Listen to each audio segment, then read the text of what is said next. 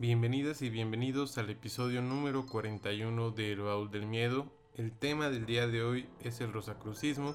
Es un tema que ustedes me pidieron y recuerden que si quieren participar en la encuesta para decidir qué tema es el siguiente en el Baúl del Miedo, vayan a la sección de encuestas en el capítulo de Spotify cuando se suba y voten por la opción para elegir el siguiente episodio del Baúl del Miedo. El día de hoy también tenemos como invitado a Romario Velasco, un investigador paranormal que ya ha estado con nosotros en ocasiones anteriores para hablarnos del tema del rosacrucismo. Así que la primera hora vamos a hablar de todo acerca del rosacrucismo y en la última media hora una anécdota paranormal terrorífica que si se quedan van a escucharla.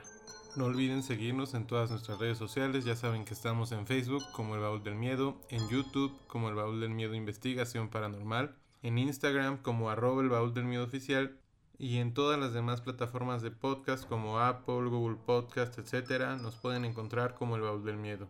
Si les gusta este contenido ya saben que pueden donar en el Ko-Fi de la página que van a encontrar en la descripción y sin más que decir, vamos allá. Bienvenidos a El Baúl del Miedo. Bienvenidas y bienvenidos al episodio número 41 del Baúl del Miedo el día de hoy les tengo un tema muy interesante que es el rosacrucismo, pero hoy no me encuentro solo, me encuentro con un invitado muy especial que ya ha estado aquí en el Baúl del Miedo en varias ocasiones ya. Entonces les pido que le den un saludo a Roma. ¿Cómo estás, Romario? ¿Qué tal, Prater? Muy buenas noches y buenas noches a tu auditorio.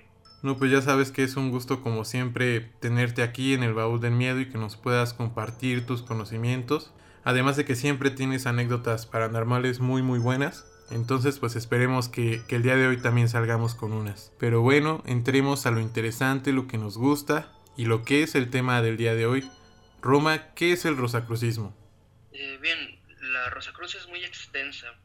Realmente hablar de rosacrucismo nos remite primeramente y más que todo a fraternidades y a tipos de, de logias o de sectas, según sea el caso, donde se encuentran disciplinas místicas, esotéricas, sobre todo relacionadas con la alquimia y con el hermetismo, pero también magia, algo que es muy interesante porque la propia Rosacruz, según sea el caso, se autodefine como algo místico, como una orden mística que no es mágica, sin embargo hay otras que dicen sí, somos magios, eh, somos mágicos, también tenemos magos, entonces ya hoy día pues es una, una reverenda revoltura pero el principio básico del Rosacruz es un camino espiritual del sendero derecho.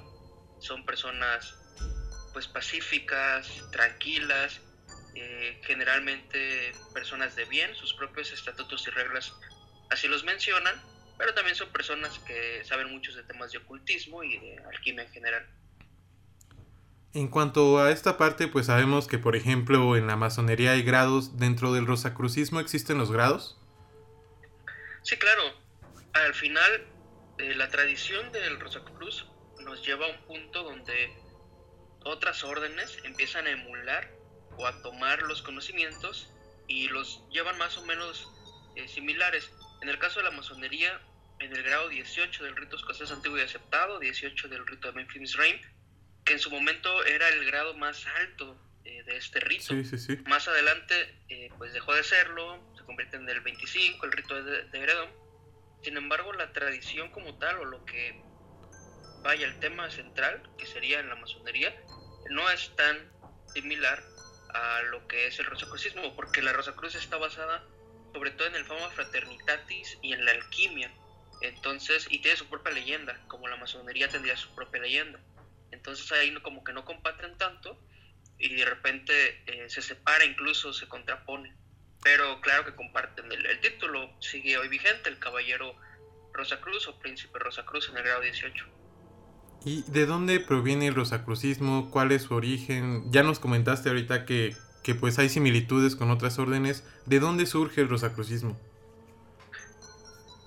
Hay dos formas de interpretar el origen de la Rosacruz, una legendaria, la otra histórica, y dentro de la histórica hay una leyenda y hay una parte eh, que podemos plantear como histórica también. Es muy interesante porque es lo mismo con todas las órdenes en general. Siempre tienen su creación a los ojos del mundo y su creación que ellos manejan como la fundación, ¿no? Entonces el rosacrucismo como tal empieza ya en el siglo XVII, puede ser a partir de 1600, 1612 al 14, que el fama fraternitatis empieza pues a circular, ¿no? Por Europa y empiezan a... A tomar fuerza. A tomar mucha relevancia, sí, claro, a tomar relevancia y ya nos habla de la figura central del cual tiene el nombre, que es Christian Rosenkreuz. Eh, básicamente este personaje pudo haber sido histórico, pudo haber nacido por ahí del 1300, finales del 1300, 380, 390, como un estudioso de, de, las ciencias denominadas ocultas y miembro de otro tipo de, de fraternidades, como por ejemplo la propia masonería. Pero para algunos otros no, para otros la masonería sería hija del rosacrucismo en cuanto a lo histórico. Hay que entender que la masonería como tal eh, ya nace más adelante con la creación de la Gran Logia Unida de Inglaterra. Sin embargo, había masonería desde antes, solamente estaba de una forma más, más desordenada. Pasa lo mismo con la Rosa Cruz. Llega este personaje de Christian Rosencreuz, que pues, ahí viene ¿no? el juego de palabras Rosa Cruz, Rosencreuz, y él sería el adepto principal en esta primera parte eh, histórica. Y en la simbólica, pues aún más, porque este Christian Rosenkreuz, que nacería en Alemania, básicamente es la figura central del famoso Fraternitatis, pero también de las bodas alquímicas. Y ahí es donde pues entra la parte mística, ¿no? El cómo saber si realmente este personaje es quien estuvo ahí o es un cuento o es una narrativa donde nos va expresando los secretos. Por ejemplo, el famoso Fraternitatis eh, nos habla más de las reglas del Rosa Cruz, nos dicen sus principios, nos dicen sus morales, eh, qué tipo de, de, cosas van a manejar, ¿no? Ellos lo que hacen es una especie de mercadotecnia increíble, empiezan a colgar eh, en los postes de, de candiles, en las puertas y demás, el famoso Fraternitatis y le anuncian a la gente, ¿saben qué? Aquí estamos, somos la Orden Rosacruz.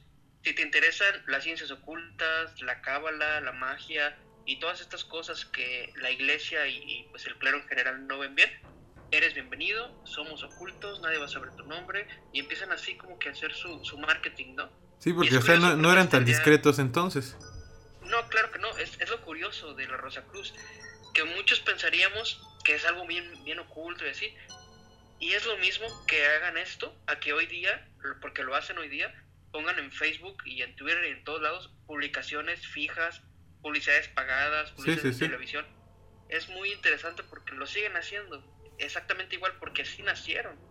Sin embargo, ellos por su cuestión, eh, sobre todo hermética, en esta parte del secreto, claro, sus su simbolismos no los, no los dicen a la primera, ni los miembros pero sí manejan toda esta leyenda, ¿no? O sea, Christian Rosenkreuz viaja a Jerusalén, viaja a Egipto, viaja a, los mundos más antiguos, conoce todos los secretos y entonces al modo buen alquimista descubre la piedra filosofal y él enseñaría entonces en la orden que funda eh, cómo se obtiene esta, esta piedra y como tal, las bodas alquímicas es lo mismo, o sea, nos hablan de la alquimia velada en un cuento de pues esto, ¿no? De una boda eh, con un lenguaje pues muy difícil de entender para quien no sepa. Sí, muy, muy simbólico. Y, hacer lo mismo. Sí, totalmente, totalmente simbólico. Y entonces al final tenemos una Rosacruz histórica que nace eh, con la Alfama Fraternitatis en el 1600, pero una presunta Rosacruz más antigua. ¿Por qué? Porque como toda buena organización y como toda buena eh, fraternidad, tienen un presunto origen más antiguo. Retomándonos un poquito a unos tipos de, rosacrucismo que hay hoy en día. La MORC, la antigua mística orden de la Rosa Cruz, que es una de las más, más fuertes a nivel mundial. Sí, muy conocida. Eh, fue creada en 1915. Según sus propios preceptos, tienen cierto tiempo en el que están ocultos, ¿no? Ellos permanecen ocultos en periodos de 100 años, destruyen la orden y luego eh, vuelven a crearla después de 100 años. Entonces, en 1915 se crea y debía durar 100 eh, años, ¿no? Entonces para 2015 suponemos que ya se renovó. Se acaba y exactamente, y tienen que volver a, esconderse y vuelven a salir. Y lo interesante es que cuando salen, salen con la tecnología actual. Y está en sus estatutos. O sea, ellos dicen, la tecnología que el hombre puede ir eh, adecuando a lo largo de, de, estos 100 años, vamos a volver con ella para comunicar nuestros secretos. De manera que para 1915 se hacía por correo, por mensajería. Tú eh, te querías unir a ellos, mandabas una carta y por correo te mandaban tus libros, tus enseñanzas y demás, y tú no conocías a nadie, o sea, simplemente pagabas una cuota y te llegaba como cualquier revista de algo que te interese.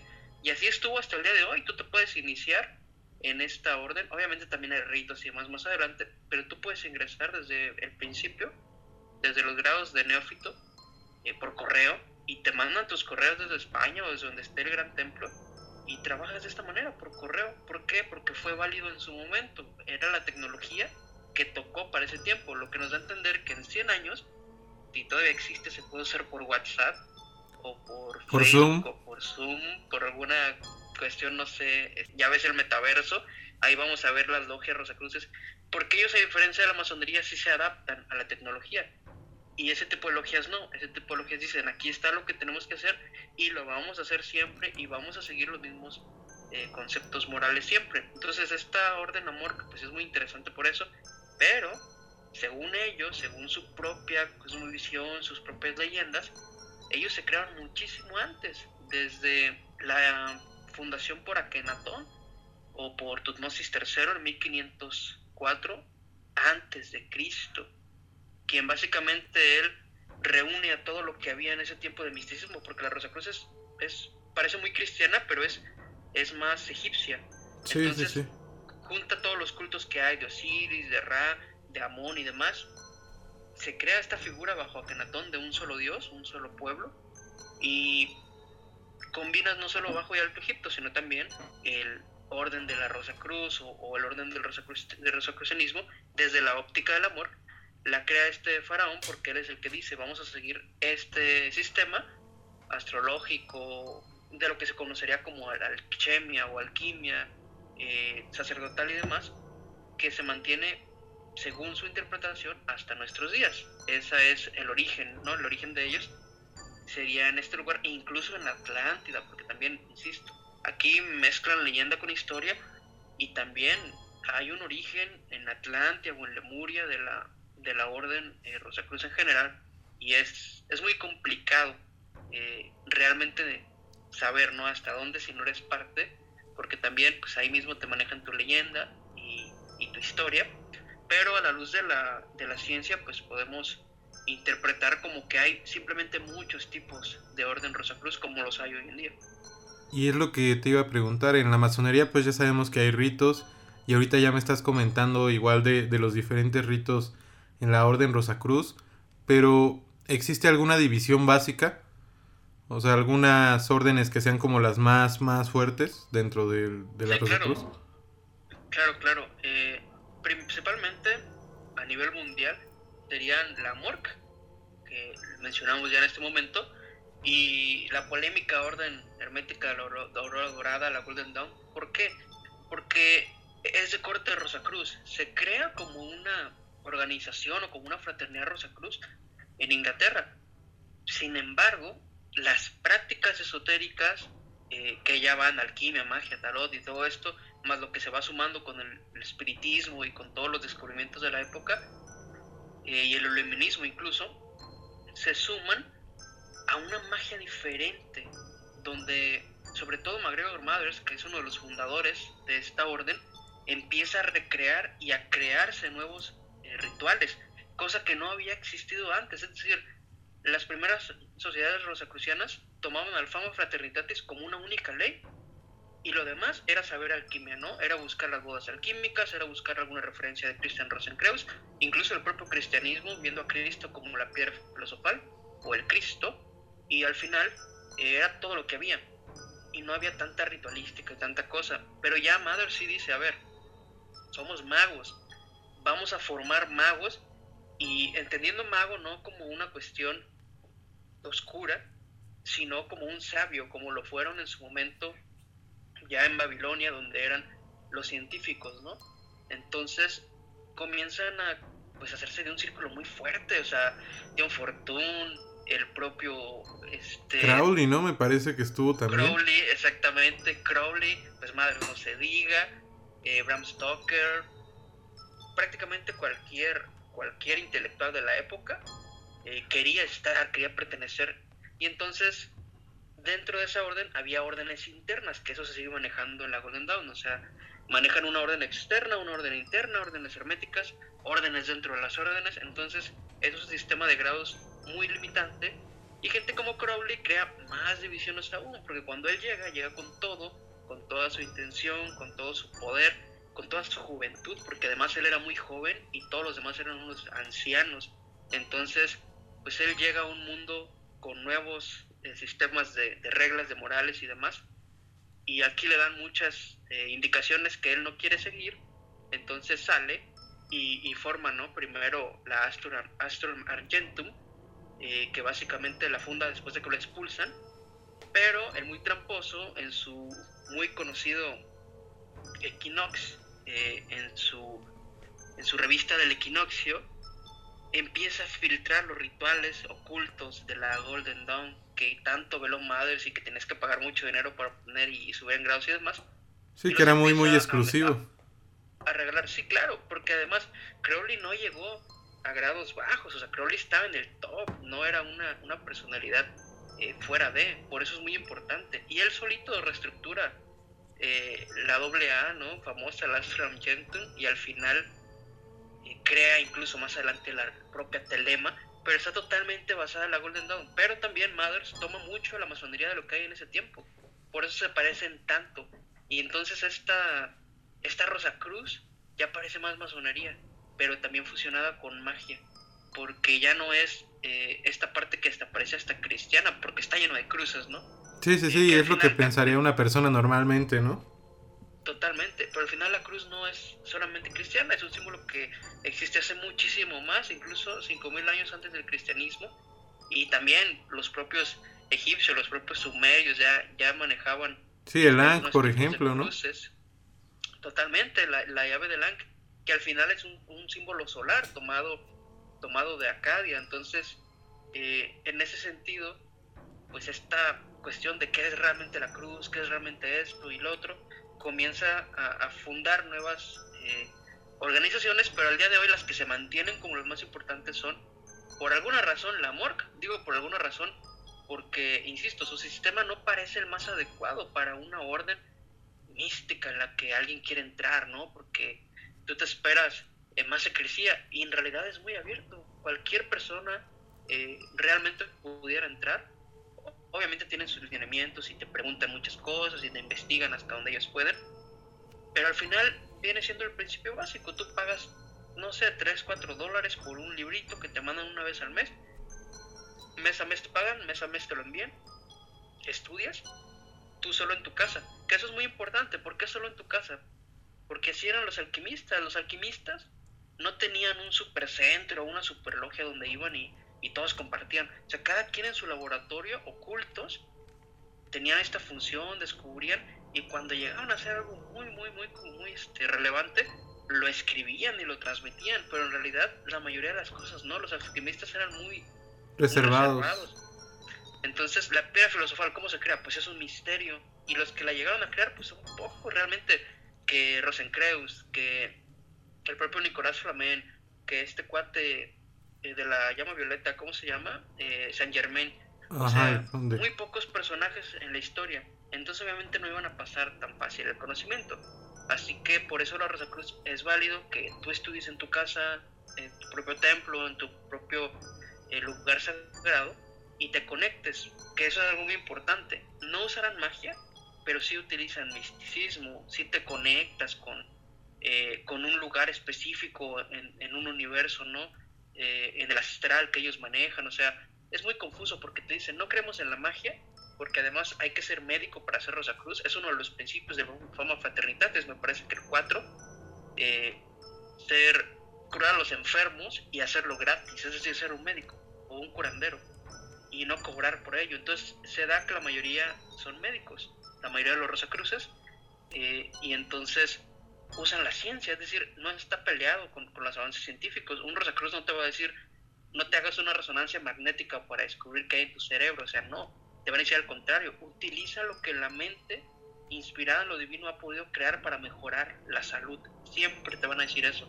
Y otras religiones y sectas quizás no, quizás te digan, eh, la ciencia es mala, o no confundas, o esto sí y esto no. Entonces la Rosa Cruz por eso es muy, muy complicada, porque ellos dicen que no hacen magia, pero se hacen magia y aceptan totalmente la tecnología. Insisto, en ciclos, eh, tal vez de, tal vez un siglo, pero todo lo que hay lo recopilan. Y ahorita se supone que deben estar ocultos. La orden debe autodestruirse, como ya lo había mencionado, y, y deberían estar ocultos. ¿Y por qué es la razón de, de esta renovación? De que cada cierto tiempo suceda. Que se oculten. Sí, sí, perdón por la interrupción. Eh, tiene que ver totalmente con la alquimia. Son los procesos por los que pasa la propia eh, materia, ¿no? En la nigredo, en un momento de putrefacción, que sería esta parte, donde muere, donde vuelve a, pudrirse, donde vuelve a morir, y luego eh, va tomando otro carácter, llegando a citrinitas, eh, perdón, albedo, donde es ya una parte que se representa con el blanco, donde empiezas a, limar estas, estas cuestiones malas, empiezas a quitar toda impureza, luego pasas ya al citrinitas, que es cuando empieza a cambiar de color, empieza a ver una madurez y llega finalmente a la rubedo o a la piedra filosofal, al rojo sangre.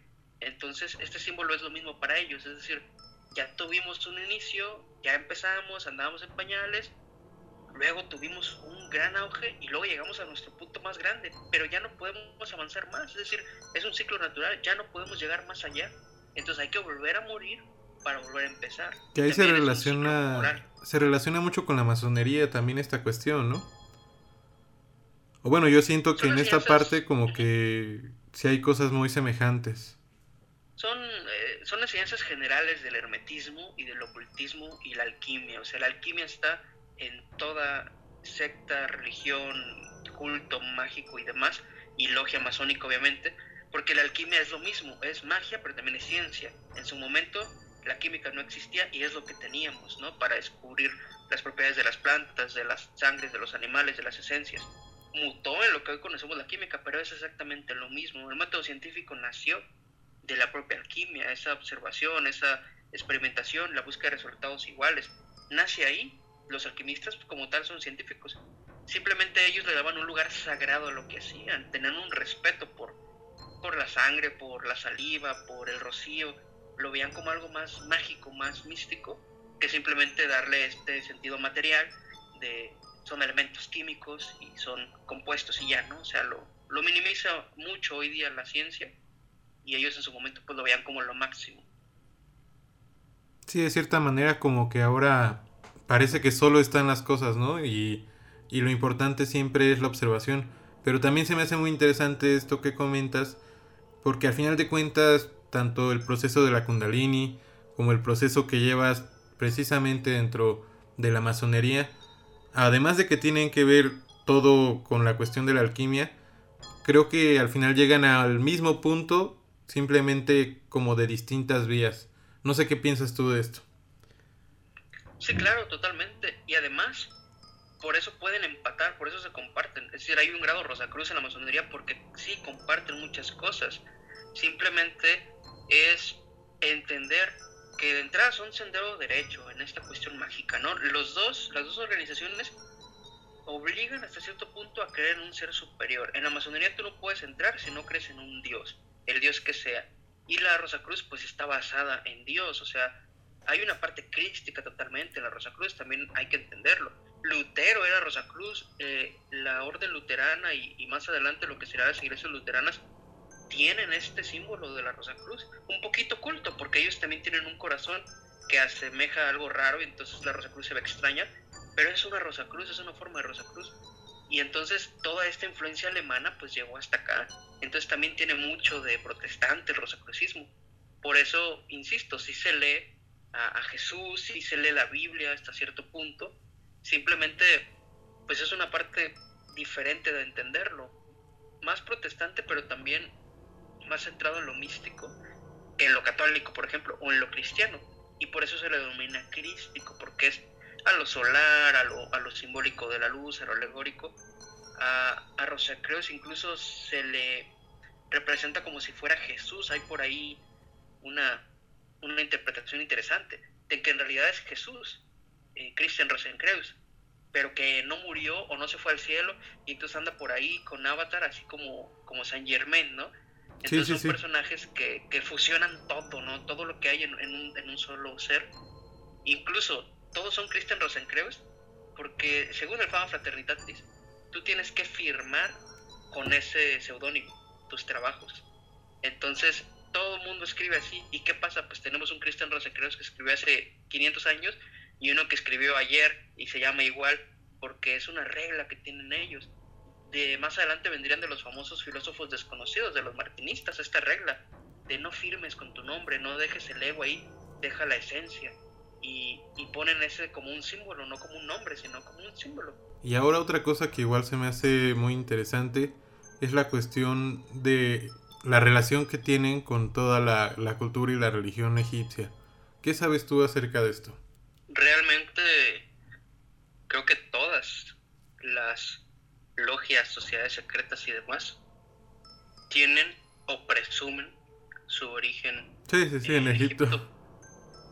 Y esto, eh, además de no ser nuevo, tiene sentido porque por muchas cuestiones de propaganda sobre todo, no hay un mejor lugar como catalogado de más místico o con más misterios que aquel donde se encuentran pirámides que nadie puede descifrar, jeroglíficos, eh, una vasta cantidad de arena que cubre templos, que todavía al día de hoy cubre ciudades donde nadie sabe qué pasó realmente, si no es por estos personajes, por, por los egipcios, que igual ellos tienen su propio entendimiento del universo, su propia cosmovisión, su religión, muchos dioses, luego pocos dioses, luego un solo dios, luego de nuevo al, politeísmo, no a los muchos dioses. Entonces, esta egiptomanía eh, nos trae a que imaginemos a estos ingleses, ¿no? Eh, en el caso de la Golden Dawn, con mucho dinero y, y, sin mucho que hacer, que viajan a lugares como esto, quedan maravillados. Entonces, no es lo mismo, por ejemplo, acá en lo que denominan Nuevo Mundo, en América, donde como hay mucha vegetación y mucha vida, se entiende que siempre hubo algo así y, se hace lógico. Sin embargo, parece que tuviera más secretos y es aquí donde combinan, insisto, en la imagen de, Tutmosis III sobre todo, de Akenatón, combinan a este sacerdote, a este iniciador, como un místico, porque el faraón es una especie de representación de Dios en la tierra, pero más allá de como lo es el Papa de Roma, es un Dios como tal. Entonces, representa todos los poderes eternales y también los divinos en la tierra.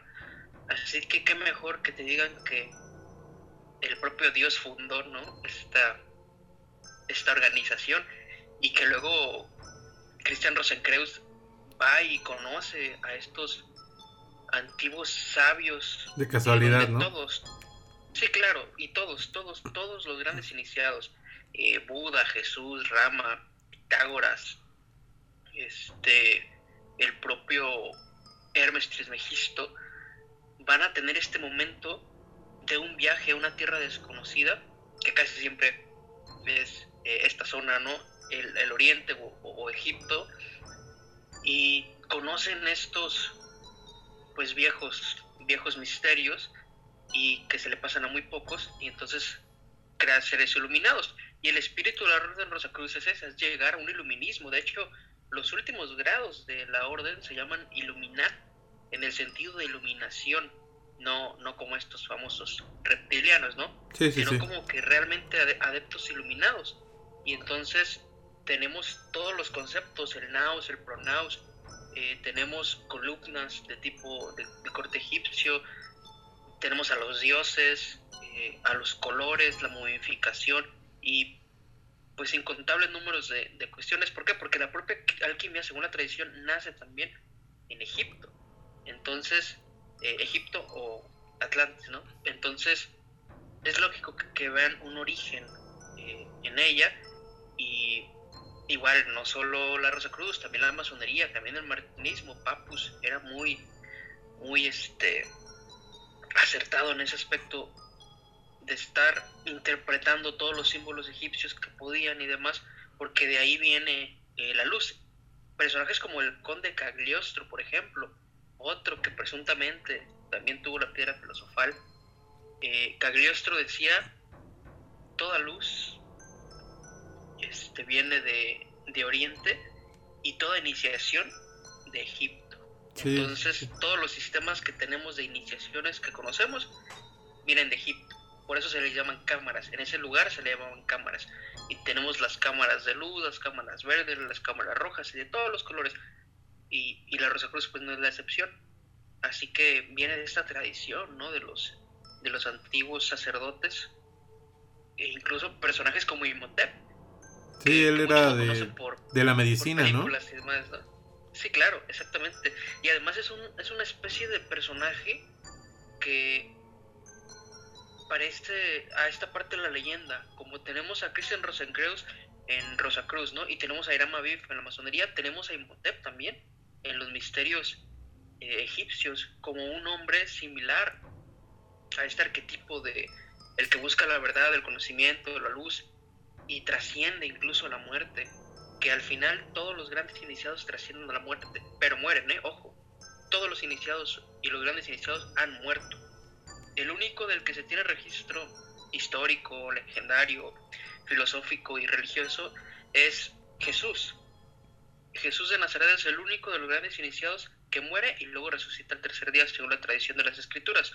Pero todos los demás tienen este proceso de una vez muertos vamos a encontrar algo más allá. El propio Siddhartha, ¿no? No es que se quisiera eh, llegar a este punto, pero, pero hasta cierto hasta cierto momento las meditaciones que hacen tanto egipcios como, como budistas pues te llevan no solo a un estado alterado de conciencia, sino a la muerte. Oye, come del rocío 30 días, te vas a morir. En 40 días el cuerpo eh, más o menos pierde, pierde la vida si ayunas. Entonces son 45 días, me parece. Pero después de los 30 ya hay problemas irremediables en la salud.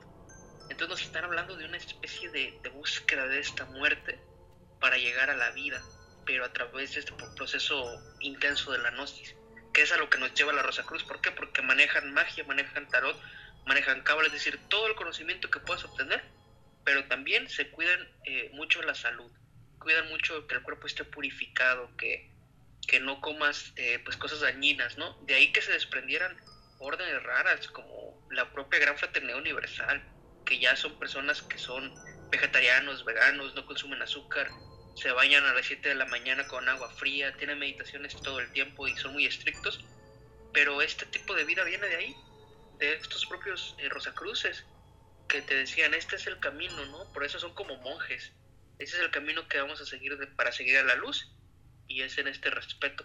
Y no creas, también tienen su lado, su lado negativo. Sí, de cierta manera siento como que hasta parece más, más oriental toda esa cuestión, ¿no? Toda esa disciplina que, se maneja. Totalmente, totalmente. Para ellos es lo máximo. Eh, oriente y entender pues que este este sistema de cuestiones egipcias pues no es no es algo nuevo, insisto, la mayoría de una buena fraternidad tiene que venir su origen de Egipto, si no no es tan válida, porque además pues es una cultura que nos sigue asombrando hasta el día de hoy. Probablemente no eran tan místicos como los queremos ver, pero para nosotros pues sí lo fueron, ¿no? Mismo caso que pasa con los griegos, o sea, los griegos también eran unos bárbaros en su momento, pero hubo ya después civilizaciones que se asentaron y que empezaron a crear esta cuestión de la ciencia y la filosofía y por eso lo recordamos. Pero en su momento fueron pues terribles como los egipcios que eran un imperio, ¿no? ¿Por qué hablamos tanto de historia cuando hablamos de la Rosa Cruz? Porque todo eso tiene que ver en su estructura, es decir, hay que entender la historia para entender a una organización como lo es la Orden Rosa Cruz, porque entonces te van a hablar de dioses de Bajo Egipto, Alto Egipto, de Tupnosis, de Akenatón, de Ra, eh, de Amon Ra, y de un sinfín de criaturas y de componentes y no se diga la alquimia. Entonces, para entrar en este tipo de organizaciones hay que leer mucho, hay que investigar. Por eso lo que te mencionaba hace rato de las monografías o de los documentos que te mandan por correo. La mayoría viene una explicación eh, científica, histórica, de la orden, de algún tema en específico, te explican algún tiempo de Egipto, te explican alguna cuestión de este tipo, y después viene alguna práctica, porque al final hacemos prácticas, ¿no? Eh, la cuestión de meditación, de análisis, eh, de autorregulación. Entonces es una dualidad. Primero hay que saber del mundo, pero también hay que conocernos a nosotros mismos. Y, y fuera de ahí, pues no se diga, el tarot, ya hoy día los que combinan el tarot también, que no todas las rosacruces lo hacen, pero ya los que combinan el tarot, la cábala, no se diga, la cábala es un sinfín.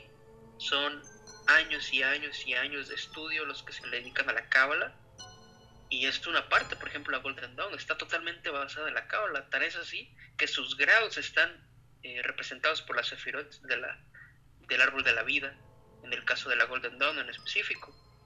Y, y la amor, pues sí, es un poquito más, más ligado al egipcio, la verdad. Es, es la que mantendría la tradición. Pero el famoso Fraternitatis, no, el famoso Fraternitatis concretamente no nos está hablando de Egipto, nos está hablando de alquimia y nos está hablando de que entonces ese sería el trabajo. Sería más como una orden llamando a médicos, lo que hoy serían médicos, y a químicos a perfeccionarse que a místicos. Eh, y menciono lo, lo del lado negativo porque también muchos dicen que la Rosa Cruz es la enemiga de la masonería, ¿no? Es un Su némesis. Sí, claro, es su rival. ¿Por qué? Porque tienen un conocimiento que no comparten, obviamente, que se lo guardan para ellos y para sus adeptos, y que luego la masonería pues empieza a infiltrar gente, ¿no? Porque para ellos primero nacen los Rosacruces, ¿no? Los Rosacruces dicen que primero nacieron ellos y después se creó la masonería especulativa, en terminología histórica, pues sí, primero, eh, si tomamos en cuenta el famoso Fraternitatis, claro que primero se creó en 1614 la Rosa Cruz pero el concepto como tal de masonería ya existía, porque entonces la masonería viene de los constructores. Y también, según la interpretación, algunos, por ejemplo, el rito Memphis Misraim viene de Egipto también. Entonces, esos constructores de las pirámides eran, pues, masón, masones constructor, eran masones. Y es ahí donde las dos comulgan y entonces tienen una estira y afloja en conocimientos. Y algunos mejor optan por entrar a las dos. Y punto. Y conocer de las dos y saber qué hay y pues de a partir de ahí investigar y sacar sus conclusiones. Muchos lo, aplican así, eh, sacan rituales, ¿no? Como el caso de, de Mothers, pues él era masón y después sacó todo lo de la estructura de la masonería para crear su orden Rosa Cruz, junto con otros personajes, digo, al final no es el único, sin embargo es el más conocido. Y muy importante. La orden, sí, claro, él y Crowley son súper referentes, pero además no duró tanto, o sea, estamos hablando de 1800 88 a 1903 a 1905 aproximadamente que se disuelve la orden. Entonces, no es mucho tiempo el que tiene la orden eh, viva, sin embargo su influencia quedó para siempre. Y, y, pues sus adeptos tratan de recrear a lo que es hoy día eh, esta Golden Dawn, que pues por ahí anda, ¿no? También hay muchos tipos de Golden Dawn, hay unos que se pelean por los códigos que deja Mothers, por los rituales originales, porque además como son ingleses, estamos hablando de un imperio que, que está entrando en todo el mundo, pues ellos se preocupan mucho por los negocios y todo lo registran, lo empiezan a registrar, sobre todo cuando Lister Crowley empieza a filtrar. Los rituales dicen, ¿sabes qué? A partir de aquí hay que registrar todo lo que hagamos y es ilegal que tú hoy día pues estés repartiendo los rituales de la Golden Dawn, la, la original que ellos manejan eh, porque sí, porque los tienen registrados, ¿no? Tienen derechos de autor. Pero a este hemos llegado, órdenes eh, místicas que tienen que registrar sus rituales porque hay gente que los, los anda regalando, que los anda vendiendo. Sí, no, lucrar todos, porque al final no es gratis, ¿no? Es muy caro.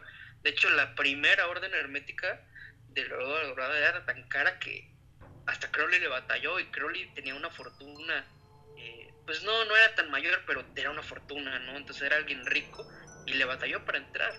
Eh, es una élite hasta cierto punto. Y por eso también hoy cierto recelo eh, pues los, los persigue, ¿no? Muchos dicen, ay, sí, muy rosacruces y muy buenos, pero no dicen lo que hacen, ¿no? Son igual que los masones, este, manejan una cruz, pero no es la cruz de Cristo, entonces de repente también tienen su lado eh, negativo, se les ha tachado de satanistas, de que en realidad adoran a Lucifer, que por eso su último grado es Illuminati, ¿no? Es iluminismo, eh, como pues los propios Illuminati de Baviera, que, que o sea, al final era una especie de Lucifer, el, ser que regiría esta, esta organización, ¿no? Al que le rendirían culto. Entonces, y pues no se diga, viene de, Alemania también, a ver, es muy sospechoso, ¿no? Que hay unos Illuminati en 1776, pero en 1614 ya nos hablaban de unos Illuminati, ¿no? Entonces, estamos hablando de que entonces el, el rosacrucismo sería el padre de los Illuminati. Y el rosacrucismo también sería padre de la masonería, porque también es hasta el 1700, eh, donde se crea la Gran Logia de Inglaterra. Entonces, en materia histórica, sí, organizacionalmente sí, son más antiguos, pero insisto, ya no son lo mismo, ya esa orden murió hace mucho, pues realmente no sabemos si Christian Rosacruz existió, pero como todo, todas las órdenes manejan más o menos información así. Y es interesante esa orden para quien sea sobre todo el sendero de la mano derecha, pues es muy buena, tiene muchas herramientas prácticas, muchos conocimientos y creo que es una orden que vale la pena, de las pocas que valen la pena y la vertiente que mejor se acomode a la personalidad y a las prácticas que uno quiera realizar, porque insisto, y es la Golden Dawn, ahí sí es más magia, ellos mismos mencionan que son formadores de magos, pero sigue siendo una orden Rosacruz. Ahora, dentro de toda esta cuestión de la Rosacruz, existen reglas, como bien mencionabas hace rato, la cuestión de que en un principio pues tenían que ser médicos, ¿no? Pero ¿existen reglas todavía en la actualidad? Como toda organización, tienen sus reglas más o menos antiguas. Eh, Christian Rosacruz en el Famo Fraternitatis en el 1600 establece ciertos preceptos muy parecidos a los de Jesús, sobre todo el de ir curando a los enfermos de forma gratuita, sin llevar ropajes especiales, es decir, no había hábitos, no había vestimentas únicas para decir yo soy Rosacruz porque traigo tal cosa eh, puesta, ¿no? Simplemente decían vayan y hagan su, trabajo. Eso sí, hay que ir a un lugar especial de meditación, eh, que puede ser en un lugar de un templo específico o en el lugar de cada uno, y a la casa de el Santo Espíritu eh, o el Santa Sanctorum. Todo hermano como tal tiene que buscar un sucesor, porque hay que entender, al igual que los templarios, ellos se crean con ocho personas. Entonces, esta parte muy simbólica, ¿no? Ocho más Rosencreus nueve. Entonces, tenían un número fijo y cuando morían, pues dejaban a otro como encargado, ¿no? Y estar en el secreto de los 100 años pues sería uno muy importante, además de obviamente guardar secreto de todo lo que se hacía ahí, eh, de todos los rituales y demás, solamente podían comunicarlos ya a un adepto.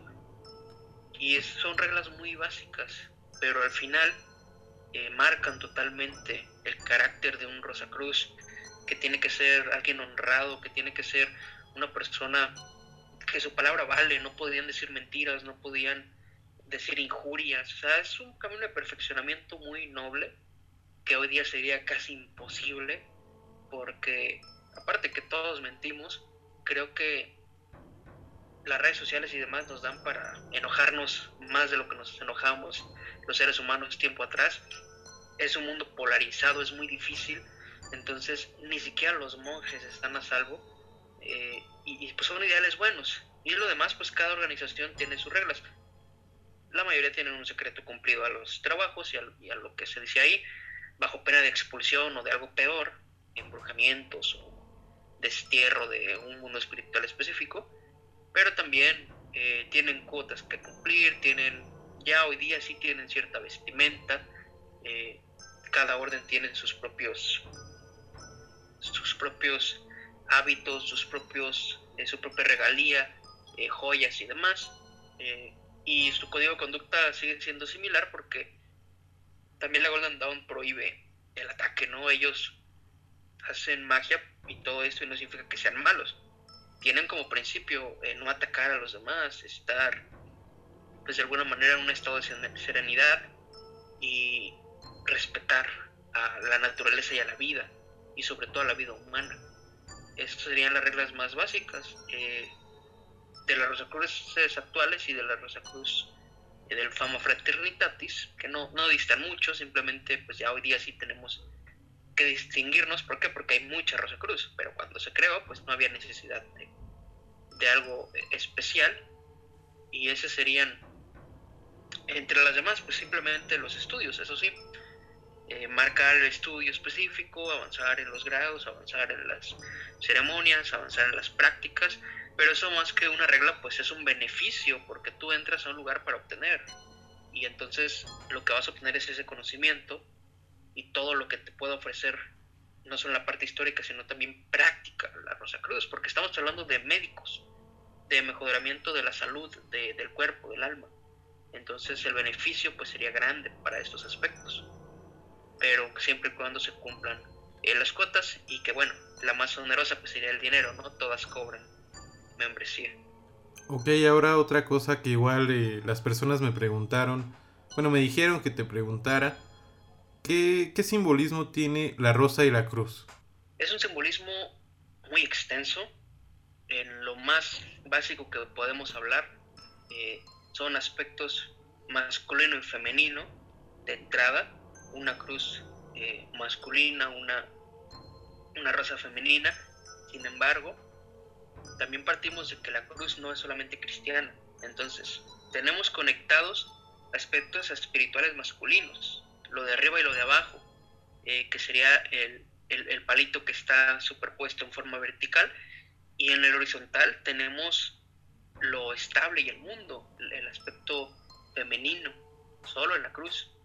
Una rosa que simboliza en su botón ese inicio de, del conocimiento o de la nueva vida o de la iluminación y en todos sus demás pétalos y, y demás atributos esta cuestión de avance del propio florecimiento del ser, del alma, del descubrimiento, que también asemeja un corazón abriéndose.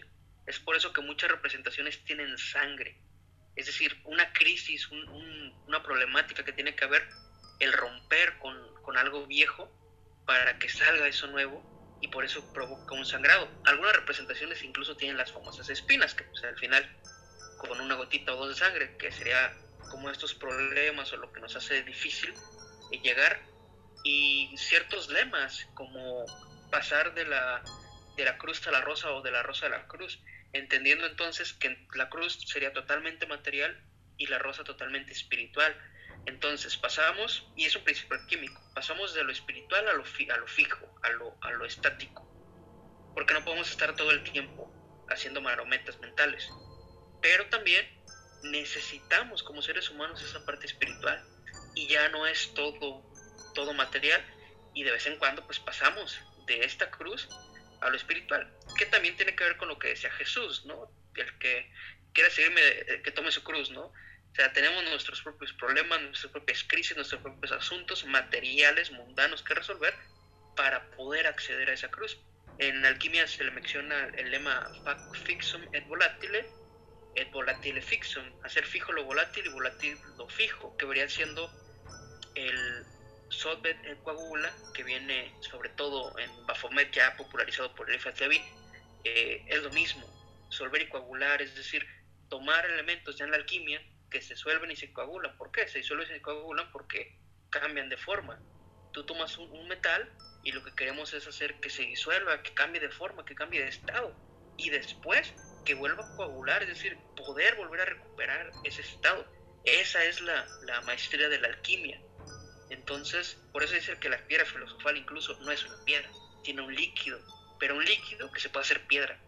Es, es algo muy, muy confuso y muy, muy alegórico pero nos habla pues de que en el aspecto espiritual como material tenemos que poder volver. Y nos habla del método científico.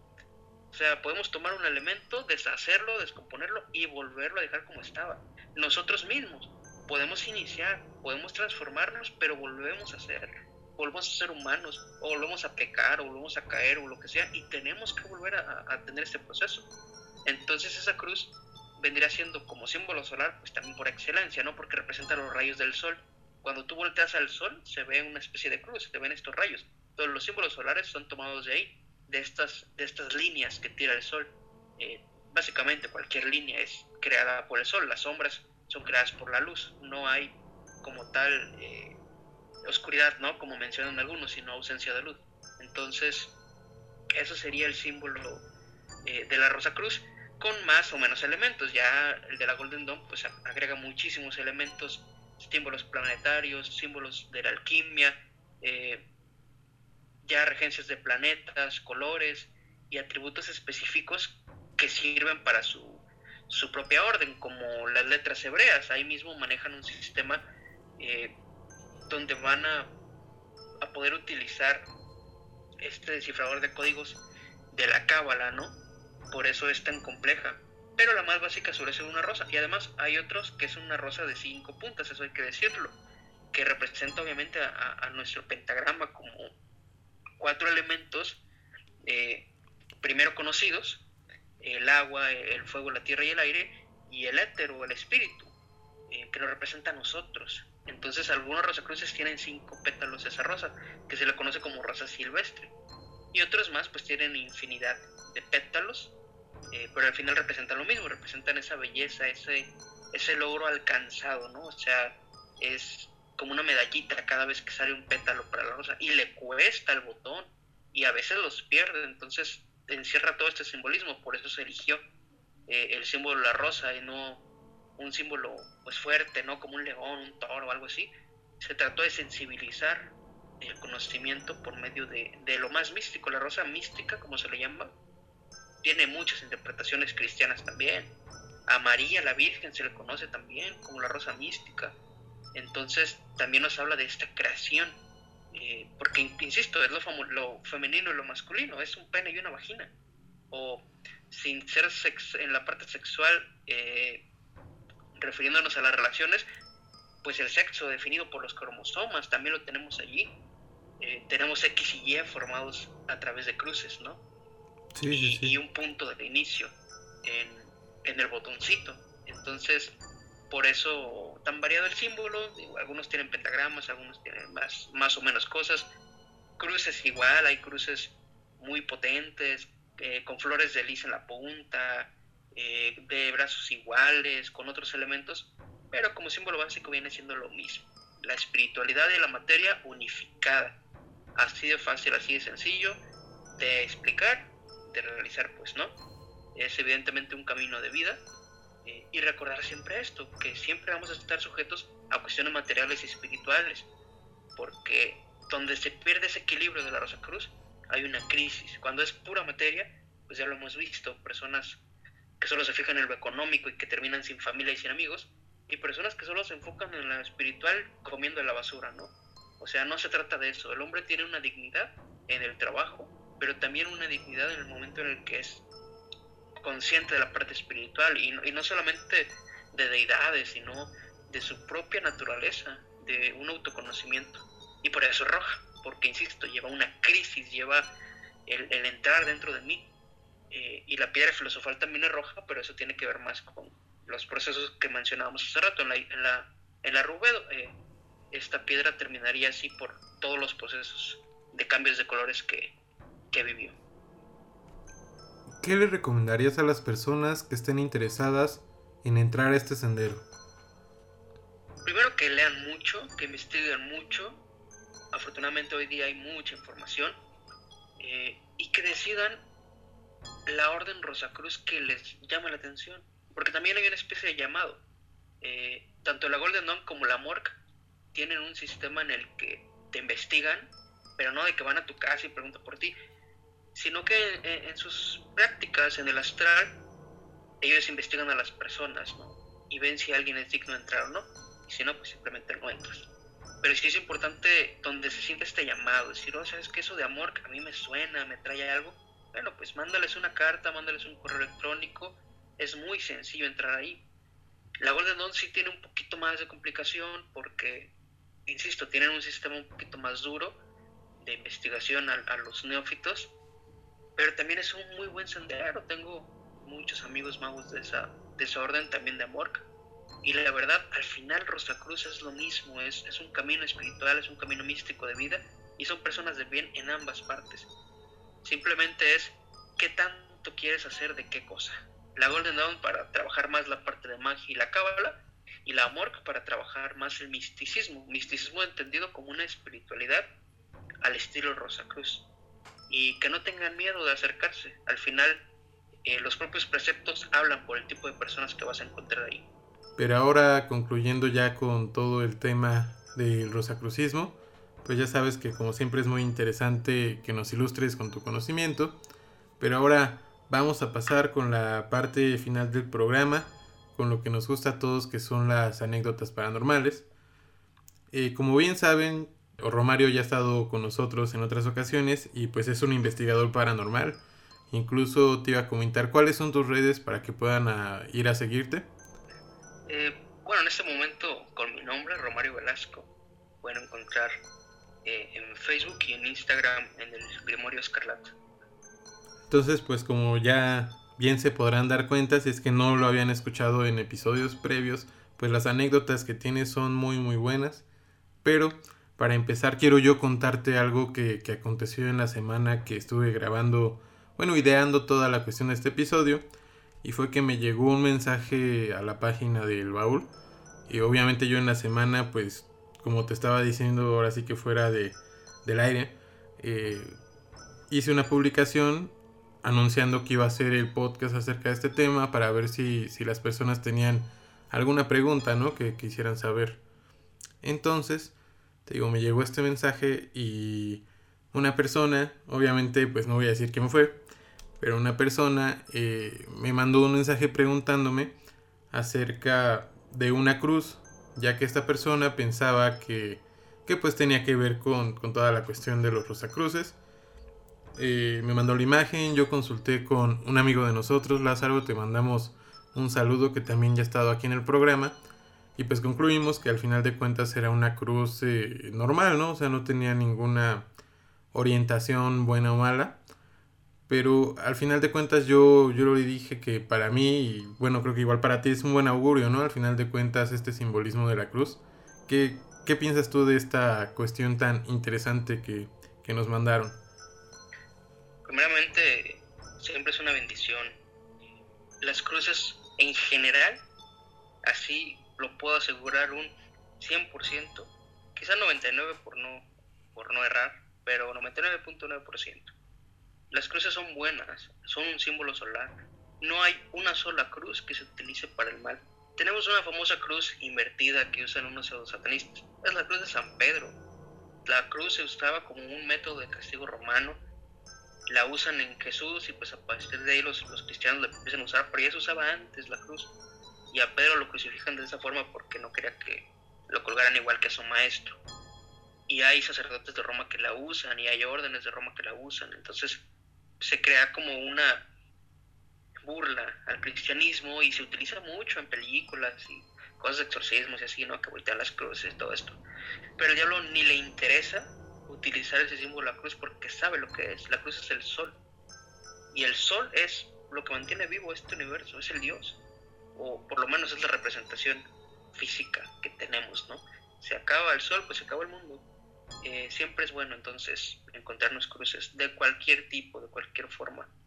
Eh, y bueno, para, para dar el tema sobre la Rosa Cruz, pues al final, eh, si es una Rosa Cruz, pues, pues qué bien, pero si no, pues no importa. Insisto, las cruces, en general las cruces son, son buenas, no hay una sola que sea negativa, el único símbolo de una cruz que es negativo, además de la esvástica, que insisto, pues esa, los nazis la torcieron de una que ya, ya se usaba por los verdaderos arios, no con un sentido malo, ellos simplemente la tomaron e hicieron el mal, pero hicieron el mal a ellos, no hicieron el símbolo, ni su representación. Eh, hay una que es una pequeña cruz latina, que es la cruz más conocida por todos, los palitos, uno eh, de los verticales más largos, eh, que tiene una especie de gancho, una cruz de la cuestión. No es que sea mala, simplemente esa cruz significa que cuestiona la divinidad de, Jesús. pero como tal no es malo, porque entonces estaremos hablando de que cuestionar es malo y tenemos un libre albedrío. Entonces, eh, qué bueno, diría yo, por la persona que se encontró en la cruz, siempre que se encuentre en algún símbolo, algún dije, alguna cosa, atesóranlo, estudianlo, guárdenlo. No sabemos, a veces este mundo terreno es tan rápido que no le prestamos atención a cosas pequeñas tan importantes. Por eso yo sostengo, creemos que lo paranormal ocurre solo de noche porque estamos pues casi dormidos, eh, en la oscuridad, en el silencio de la noche. Pero todo el tiempo están pasando cosas bien raras y nadie presta atención. Vamos inmersos en nuestro camino, el día a día, en el celular, etc. Y pueden pasar cosas realmente o terroríficas o extrañas. Una de estas puede ser eh, no encontrarnos objetos así, ¿no? Eh, yo diría que lo atesoren, que lo guarden y pues al final es una cruz. Lo pueden portar sin ningún problema. Si es que no encuentran al dueño, ¿verdad? Si lo encuentran, pues hay que regresarlo. Pero bueno, Roma, ahora cuéntanos una de tus anécdotas aterradoras, que yo sé que tienes muchísimas. Hablando en este momento sobre las cosas que nos encontramos y demás, eh, esa es una pues ya vieja, ¿no? Ya, estamos ya estamos algo mayores. Cuando yo era niño, me gustaba mucho, pero sí, muchísimo, ir con mi abuela paterna. Ella tiene una casa que es muy grande, con un patio muy, muy grande, en el que tenía eh, pues todo tipo de árboles. Mi abuelo una persona de campo y la verdad tenía muy buena mano. Teníamos de todo, aguacates, sandías, había una parte con elotes, calabazas. Total, la verdad, conocí de todo afortunadamente, de todo tipo de frutas, de verduras, de legumbres. Y en ese lugar siempre daba mala espina. Por estar grande, eh, pues lleno de árboles y había una especie de pantano pequeño porque se hacía un humedal. Eh, siempre daba miedo, la verdad. Yo no toleraba estar más allá de las 6 de la tarde, 7 que comenzaba a oscurecer, me daba mucho miedo porque pues había muchos animales, había muchos ruidos y entre tanta cosa a mis primos y a mí siempre nos gustó mucho este tema de buscar, ¿no? Eh, que de niño te pones a buscar duendes, te pones a ver si aparece la llorona y todas estas situaciones. Y en esta ocasión hicimos un pequeño campamento en el patio. Tardé mucho en que me dieran el permiso para hacerlo porque es pues muy difícil para mí, pero realmente de niño era muy aprensivo, como le llaman, ¿no?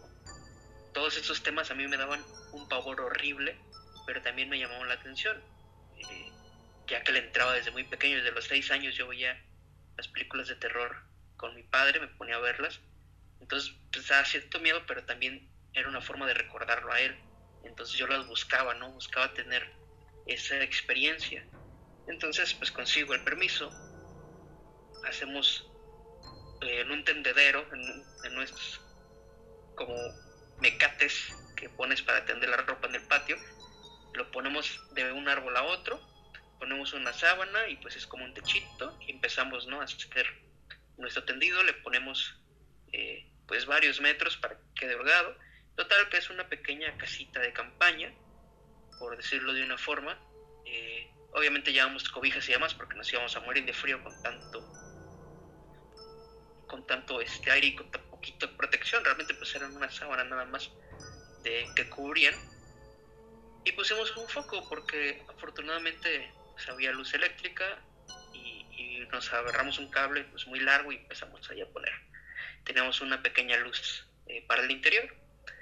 Estuvimos ahí platicando, básicamente conviviendo y, pues llega el momento ya de las historias, ¿no? Que siempre pasa, a contar historias de terror, a, contar cuestiones como esta. Y mis primos siempre tenían esa costumbrita y tenemos entre nosotros de ser eh, muy carrilludos y bromear mucho. Entonces cuando alguien iba al baño o alguien se levantaba, pues lo asustábamos o estábamos ahí jugueteando. Todo bien, todo bien hasta que de pronto pues ya comienza a caer más la noche, comienza el frío, ya los animales ya no se escuchan, eh, ni los grillos ni nada, llega un punto en la noche en el que simplemente hay una serenidad, una paz, Pero cuando eres un niño en lo, oscuro y en un contexto donde pues todo el tiempo estás hablando de cosas de miedo, pues no tienes escapatoria, llega el miedo. Así que ya por dormir, ya dispuestos y, y más que nada intentando dormir, nos planteamos qué pasaría, ¿no? ¿Qué pasaría si, una de estas cosas fueran reales, si estas cosas estuvieran con nosotros? Y, uno de mis primos, mi primo Irving, él pues realmente no, no es el primo que más me agrada, es un primo que siempre me lleve mal, pero siempre convivíamos en ese tipo de situaciones y, siempre jalaba ¿no? a, a los asuntos. Eh, me dijo si lo podía acompañar a orinar, cosa que se me hizo súper rara porque era de los más valientes, ¿no? Yo ahí era de los más miedosos. Entonces, pues digo que sí, acepto. Y pues vamos. Yo la verdad iba con mucho miedo. Y no solo por la noche, sino por mis primos, porque ya nos conocíamos. Es decir, sabemos, sabemos lo que hay y yo me esperaba que en cualquier momento alguien brincara. Ajá, que fuera una broma, ¿no? entre los matorrales. No, claro, o sea, era muy común, de hecho, muy común que te dijeran, oye, necesito esto. Eh, él, de hecho, hacía muchas bromas de ese tipo. Se enterraba cuchillos abajo de la camisa con un limón, o sea, ponía un limón eh, en algún punto y lo levantaba y enterraba un cuchillo y salía a la calle que según se había enterrado un cuchillo, ¿no? O sea, asustaba a todo el mundo, era, era terrible. Pero como te vas deshumanizando ese tipo de bromas, pues se hacen más pesadas. Entonces yo esperaba que en cualquier momento de un árbol, de abajo del piso, porque aparte hacíamos túneles, como era pura tierra eh, suave, hacíamos túneles todo el tiempo, todo el tiempo. Y era muy común que hiciéramos un túnel y alguien te jalara de abajo, ¿no? Y era horrible esa situación. Entonces pues yo iba preparado, yo iba con una piedra, una piedra más o menos grande, listo para meterle un pedradón al que se pasara de listo. Y pues nada, todo tranquilo. Eh, hasta que volvimos. Antes de que volviéramos, estamos hablando de unos 4 o 5 metros, que para un niño son bastantes, o sea, 4 o 5 metros en, paso, sí, sí es un tramo todavía importante. Eh, alcanzamos a ver que estaba una persona, pues ahí, ¿no? Eh, sobre el campamento, por un ladito.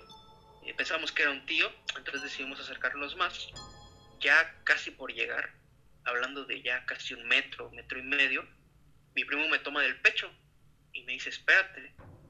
Yo, pues, tranquilo, la verdad no, no sentí nada, no escuché nada, simplemente, pues me paré. Y empezó a gritarle a esta persona, ¿no? Empezó a gritarle, ¿quién eres? ¿quién eres? Pues yo como que pues no veía bien su rostro, pero pues sí me saqué de onda. Además dije, bueno, eh, es una casa que está en medio de, de la cuadra, ¿no? O sea, no es esquina como para que digas, bueno, brincó alguien así raro. Eh, están llenos de vecinos y de familia. Entonces, sí se me hizo muy rara esa, esa postura. Y yo también empecé a gritar lo mismo, ¿no? De quién era y, cuestionarlo. Y solo estaba ahí parado eh, esa persona, ese sujeto. Pues, obviamente mis primos se levantan, se levantan, ven la silueta eh, que, que se podía ver a través de la, del foquito, ¿no? Esto ya me lo, me lo cuentan más, más adelante mis primos, por eso lo menciono. Ellos vieron la silueta, salen y está esta persona ahí, nada más ahí, sin hacer nada, sin, sin decir nada, simplemente ahí parada.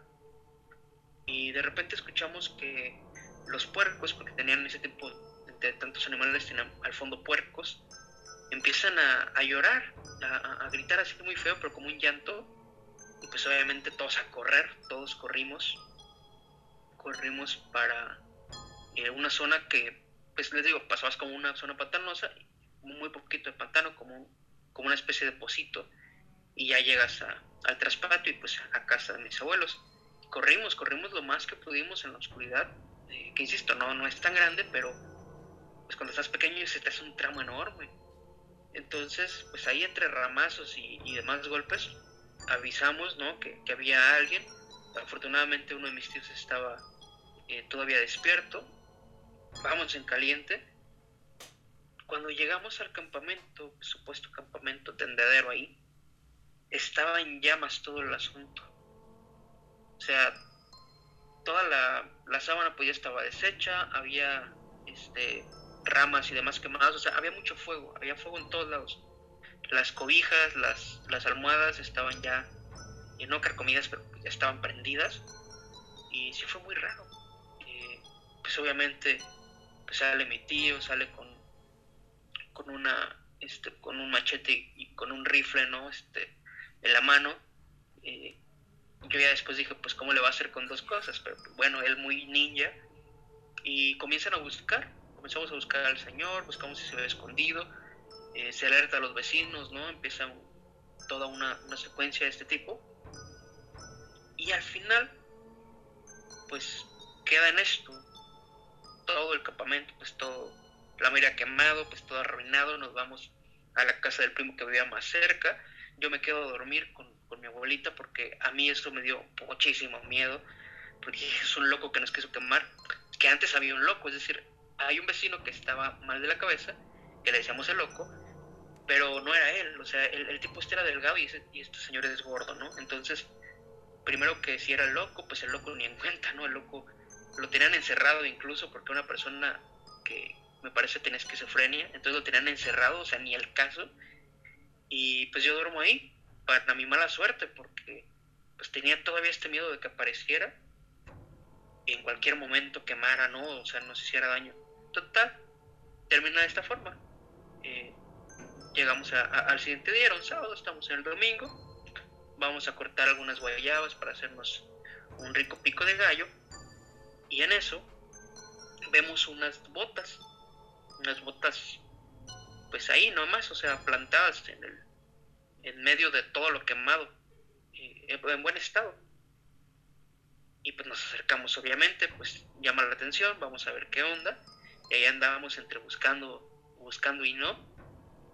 Eh, vemos las botas y justo, justo, así cuando vamos prácticamente a nada de tomarlas, eh, empezamos a ver que grita mi abuelita mi abuela eh, practica un tipo de brujería que es muy tradicional. Ella hace ese tipo pues, de limpias y demás. Pero tiene un efecto muy bueno. Yo ya no sé si es eh, placebo además, pero a mí siempre me ayudaba eh, con males ¿no? de ese tipo. Y, no solo empacho, mal de ojos, en general es muy buena para eso. Y utilizaba métodos que hoy conozco, que son de la magia más tradicional no es algo New Age ni algo catemaco, ¿no? O sea, es totalmente boca oído. Entonces, pues nos empiezan a advertir, ¿no? ¿Qué onda? Y sin más, o sea, ella llega y avienta, avienta alcohol así, desesperada, pum, avienta alcohol y prende las pinches botas, ¿no? Total, empiezan a, a, quemarse así de lo poquito, pues lo poquito que se ve el fuego en el día, y se cae una bota, sí, pum, cae y de la bota sale, sale una serpiente, sale una víbora. era una víbora parecida a las víboras de agua, no era nada en especial, pero sale una víbora. Y pues la toman y se la lleva. Se la lleva mi, abuela y pues le hace todo un ritual, la despedaza, hace, hace un rollo con la, con la serpiente esta. O sea, no nomás la mata, sino que sí, tiene su método, las partes. Sí, claro, se hace algo bien raro. O sea, la verdad, a nosotros nos gustaba mucho cazar eh, todo tipo de animales y las serpientes sobre todo porque es como un logro pero no, o sea, parte la cabeza, luego quitaban la piel, o sea, estaba haciendo un desmadre. Y al final, eh, todos los pedacitos, todos los pedacitos que había, los clavó ahí, los clavó en, ese lugar, así, o sea, tal cual, clavo, clavo, clavo, clavo, eh, en pedazos, volvió a hacer fuego, volvió a, volvió a quemar un poquito, porque no se echó, este, no se quemó todo, todo la piel y demás. Eh, y los clavos permanecieron ahí. Los clavos quedaron ahí este, bien, bien enterraditos hasta el fondo. Y prácticamente se quedaron ahí, no sé, unos 10 años fácil, sin ningún problema. Hasta que ya un día mi abuelo me dice, no, pues vamos, vamos a quitar este, unos clavos que voy a ir a tirar no sé dónde. Y, no, pues yo pensando que íbamos a ir a una ferretería o no sé, pues que me lleva al patio. Y en el momento en el que empiezamos, empieza así como que a buscar el pinche, eh, entre las ramas, entre el, poquito pasto, reconozco el lugar y veo, y fue muy raro para mí. Y yo le pregunto, bueno, pues no, es, no son los clavos de, de la víbora se te habían perdido, van a usar esta tierra. Me dice, no, es que ya pasó el tiempo. De no sé qué me dijo, una palabra así rara. No hablaba una lengua indígena, pero, pero sí hablaba algunas palabras extrañas, este, así con referencias a la magia, ¿no? Ok, ok. Y pues uh, los tomamos, ¿no? Comenzamos a tomar, comenzamos a tomar eh, los, los pinches clavitos.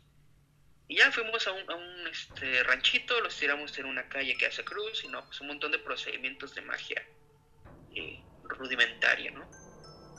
Ya terminó, terminó este ciclo para mí, yo estoy tranquilo, eh, simplemente recordando este antecedente, simplemente diciendo, bueno, o sea, mi vida pasó así, quemaron ahí, luego mi abuela hizo esto con la serpiente, no pasó nada, muchos años después vamos y tiramos los clavos, pero ¿qué pasa después? A los tres meses, casi cuatro aproximadamente, eh, va a ser Navidad, y yo me empiezo a enfermar mucho, me empiezo a sentir muy mal.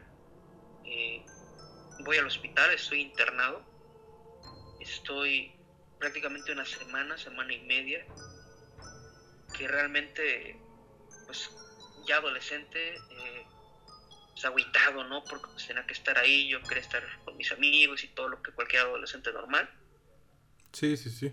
Pero resulta que pues no puedo dormir. Un insomnio que a mí me, me había durado muchos años y se me había curado hace poco, pues vuelve en forma de terror nocturno. Y no puedo dormir, y no puedo dormir, no puedo dormir. Y escucho ruidos de clavos. O sea, para mí era una pinche tortura. Porque yo ni siquiera este, hilaba las situaciones. En ese tiempo ya, ya me inventaba mis clavículos de Salomón y todo lo que buen adolescente que le interesa el ocultismo anda ahí ya experimentando. Yo tenía miedo, dije, no, pinches demonios o algo. Pero cuando empiezan a sonar clavos ya, ya me llama la atención y me visita mi abuelita y me lleva un frasquito, un frasquito así con, con unos de esos brebajes perrones. Eh, casi siempre me da pura pasiflora y yo con eso toda madre, pero era un frasco con una cosa verde, rara. Eh, pues me la unta, me la unta en mi pecho, me la unta en mi frente y ya me dice, ahora sí podemos terminar. Y yo, no, pues terminar, ¿qué? Dije, no, pues imagínate, con el pinche miedo, sin dormir, tu abuela sí, me dice eso, no, ya casi me muero ahí. De hecho, el, el pinche aparato este de los que te tienen este, para el pulso sí empezó así como que... Y se acercó la enfermera. No, todo bien. Ah, es que se altera, que tiene nervios el niño, porque, insisto, siempre fue muy nervioso. Me daban ataques de pánico así de la nada, ¿no? Y, pues, por no por cosa menor, o sea, rodeado de tanto contexto así. Eh, y me dice, no, ya podemos terminar. Y ya me explicó, me dijo, es que mira, ya hace mucho tiempo, que bla, bla, que pasó esto, que, que ustedes vieron, que quemaron, que lo que había ahí era un espíritu de un charro que nos quería hacer daño. ¿no? dijo específicamente a quién, pues me dijo que nada más a mí. Y pues que ella por esto también no dejaba, o sea, nos dejaba tanto de noche ahí, pero porque estábamos insistiendo, que precisamente mi tío estaba despierto porque ella le pidió que estuviera despierto porque ella sabía que cuando estuviéramos ahí nos iba a tratar de hacer daño. Y ya cuando me dijo que terminar, pues resulta que todavía había guardado un clavito. Un clavito de esos todavía lo había guardado. Entonces me dijo, lo que tenemos que hacer para cerrar esto, eh, pues simplemente es que tú dejes de tener miedo eh, en esta cosa, que ya no le des ese poder, y que lo pactes, ¿no? Con, con tu sangre, o sea, que le des tu sangre al clavo, que lo pongas ahí básicamente, en pocas palabras, que te cortes con esa madre. Y con eso yo voy a cerrar, se voy a, lo voy a enterrar y, va a quedar, ¿no? O sea, lo que buscaba básicamente esa cosa, pues se va a ir. Insisto, para mí son métodos que pues dices, oye, por más que lees magia y demás cosas, pues cada tradición tiene sus cosas diferentes, no lo entiendes, o sea, la magia de ese tipo no la entiendes, es porque detrás magia simpática, ¿no? Lo igual se parece al igual. ¿Quieres curar algo? Lo usas con un color específico, que la muerte es rojo, que la muerte es negra, que bla, bla, bla. Pero ese tipo de procedimientos, yo, así como que, oye, pues acabo de leer que partes con los demonios con sangre y me quieres que agarre un clavo que, que usaste para sellar algo. Y me dijo, es que es eso, lo vamos a sellar, no vamos a, o sea, lo vamos a terminar. sí, no, no iban a invocar nada. Es mi abuelita, güey. Sí, exactamente, es mi abuelita y yo la verdad no confío ni, ni quiero a nadie más que mi madre y mi abuelita. Y como siempre, siempre ya todos los temores básicamente ya me los quitó. Porque yo llegué al psiquiatra incluso para cuestiones así de miedo. Y, y, era de que mi abuela me hacía sus embrujos y pum, se acabó, ¿no? Tres años, cuatro, este, sin, sin miedos. Entonces yo ya empecé a ver que esos miedos pudieran ser otro tipo de ataques psíquicos, más que, que miedo como tal. Okay. Y pues acepto, simplemente acepté. Eh, acepté ese rollo. Hizo lo que tuvo que hacer. Platiqué con mis primos. Eh, hace días vi, vi, a uno de ellos. Se va a vivir a otro estado en unos días y coincidimos para platicar. Nos invitamos a unas frías. Empezamos a platicar de este y otras experiencias. Y cuando le dije eso del clavo, pues mi sorpresa. No fui al único al que le hizo. O sea, yo todo este tiempo entré en mi modo único y especial, ¿no? Único y detergente. Mi abuelita había ido conmigo y me hizo, pues no. Resulta que todos mis primos anduvieron igual. Y que nunca nos fijamos que el número de clavos era el número de primos que estuvimos ahí. ¿Y no, se, no se dijeron entre ustedes? Cuenta. Sí, o sea, al final. después de este, de este momento, pues. Sí, porque antes de eso no se habían dado cuenta. Ajá, exactamente. Pero insisto, fue un momento donde decíamos, parte pedazos de serpiente diferente, diferentes clavos. Ya después empezamos a analizar la situación, platicamos con mi abuela, no nos explicó bien cómo está el rollo, pero básicamente tomó cada una de las partes eh, de esta serpiente, no de esta cosa, las clavan diferentes, este, pues diferentes puntos, pero también clava o cierra diferentes partes del espíritu, por decirlo de una forma.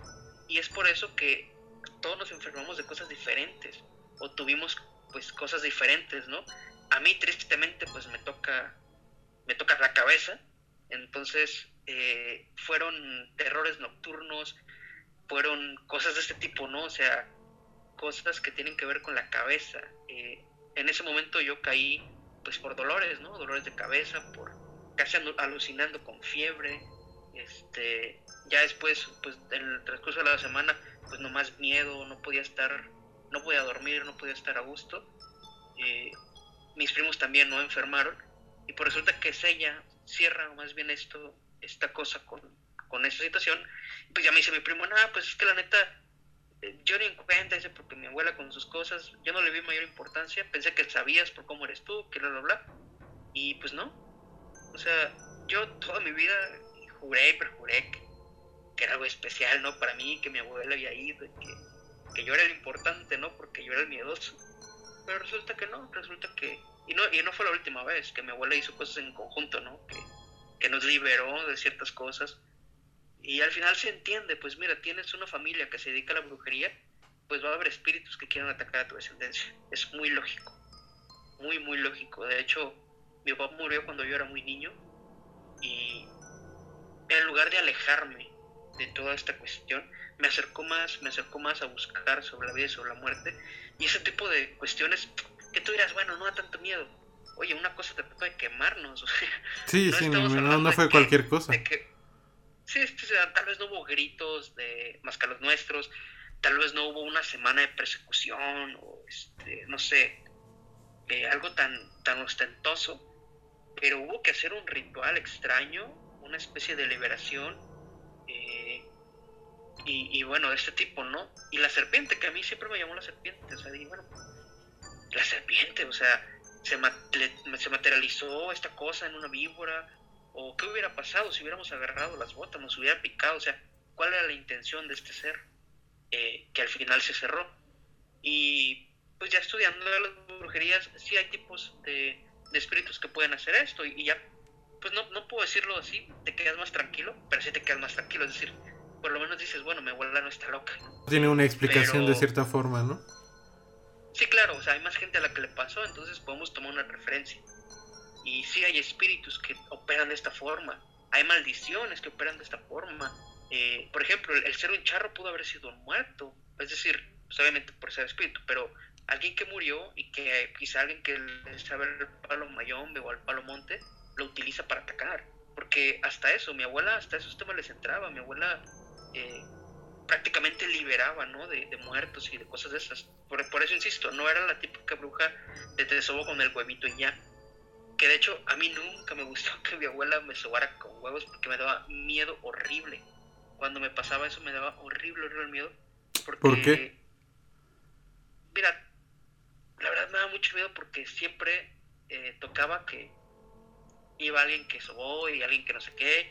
Y luego la gente quedaba bien aterrada porque salían cosas de los huevos, ¿no? Son esos tipo, típicos huevos que... Ajá, que te leían la yema, ¿no? Y todo eso. Sí, sí, sí, sí, o sea, lo, básico. Pero son esos tipos de huevos que luego el huevo se infló y reventó, o que luego el, huevo traía tachuelas adentro, o sea, cosas así bien random. Y pues no, a mí siempre me, me dije, no, olvídate, si sale un huevo y que tiene una cabeza o algo, yo voy a morir de miedo. Entonces, prefería que mi abuelita nada más orara por mí y me diera sus tecitos o alguna cosa, o sus apapachos, a que hiciera trabajo de brujería conmigo, porque que era muy bueno. O sea, mi abuela, esta precisa mi abuela es no tenerle miedo a nada, la verdad. Se siente todo el power y se siente todo el amor. Pero sí me daba miedo que ella, por querer limpiarme, me hiciera ver algo. Algo que pues me despedazara, ¿no? Porque también mis, mis primos llegaron a tener una ouija y mi abuela se burlaba de ellos. O sea, no era de que lo regañara, que les dijera, ay, eso es del diablo. Mi abuela se burlaba porque se veía que la ouija no es nada. Se ve como novatos, ¿no? Sí, claro, estamos hablando de una señora, que es de una viejita, eh, de ya, pues de muchos años y de, de, magia muy antigua, ¿no? De magia de rancho incluso. Y la ouija todo el mundo la ve y piensa que es del diablo y así. Y ella burlándose, como diciendo, eso no es nada, es un pedazo de madera y a mí me daba mucha cosa por eso con la Ouija, porque decía, bueno, si mi abuela dice que no es nada, entonces no es nada, es puro pedo. Porque ella sí le sabe, ¿no? A la magia. Y, y no era de que leyera este grimorios y todo eso, simplemente era más la herbolaria y lo que ella conocía de espíritus, de la naturaleza, pues de los espíritus. Más práctico que otra cosa. Entonces ella te puede decir, esta cosa está endemoniada, esta cosa está embrujada, o te puede decir, esta cosa es puro pedo.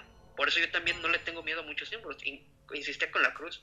Es mi abuela que me enseña eso. Mi abuela siempre me decía, ¿cómo, cómo las cruces van a ser malas, hijo? Si con una cruz tú avientas al diablo.